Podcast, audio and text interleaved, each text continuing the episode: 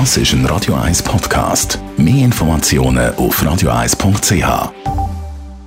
Die Sprechstunde auf Radio 1, präsentiert von der Dr. Andres Apotheke Stadtlaufen. Pflanzliches Wissen aus der eigenen Produktion bei Sportverletzungen, Blasenentzündung und Energiemangel. Radio 1 Arzt Dr. Merlin Guggenheim. Warum kann ein Wespenstich so gefährlich sein?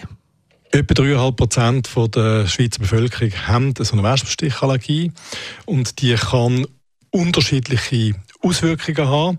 Die wird vermittelt durch sehr schnell freigesetzte Antikörper, sogenannte IgEs. Und die Reaktion kann entweder lokal überschüssend sein, also feste lokale Rötungsschmerzen, Verhärtung, bis hin am Schluss, dass es über Nesselfieber und Allgemeinsymptome zum anaphylaktischen Schock führt, Blutdruckabfall, Bewusstlosigkeit ähm, bis hin zum Tod. Wie reagieren, wenn es richtig gefährlich wird?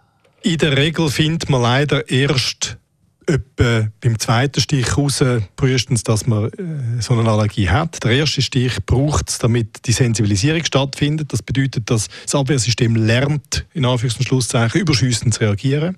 Und beim zweiten Mal, wenn der zweite Stich kommt, kann es überschüssend reagieren. In dem Moment ist niemand vorbereitet. Das bedeutet, wenn jemand so einen Stich hat und nicht weiß, dass er allergisch ist, aber merkt, es geht mir nicht gut, dann muss man selber oder Leute aus der Umgebung einen möglichst rasch in ein Spital Spital bringen und wenn der zu weit weg ist, dann wenigstens in eine Arztpraxis.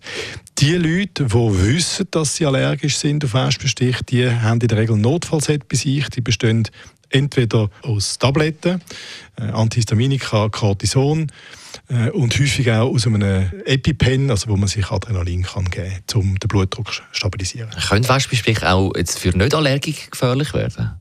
Also wenn man viele Wespenstiche hat und eine hohe Giftkonzentration, also ich sage jetzt, wenn man irgendwo ein grosses Wespennest stört und sich alle auf einen stürzen und man 30, 40, 50 Stiche hat, das ist möglich, dann kann die Giftmenge lange, dass man auch als Nicht-Allergiker äh, schwere Allgemeinsymptome bis hin zum Tod entwickelt. Dann kommt noch dazu, dass wenn die Stiche irgendwo an einen unangenehmen Ort kommen, wenn man sie ins Maul nimmt zum Beispiel ähm, und sie den Atemweg sticht, irgendwo in den Maulrachenraum, äh, Lippen, dann dann kann das dazu führen, dass auch Nicht-Allergiker ganz stark anschwillt, was dann mal irgendwo kann lokale Probleme, vor allem im, im Sinn von Atemnot machen. Sonst, der normale Stich am Arm, schmerzhaft, aber harmlos.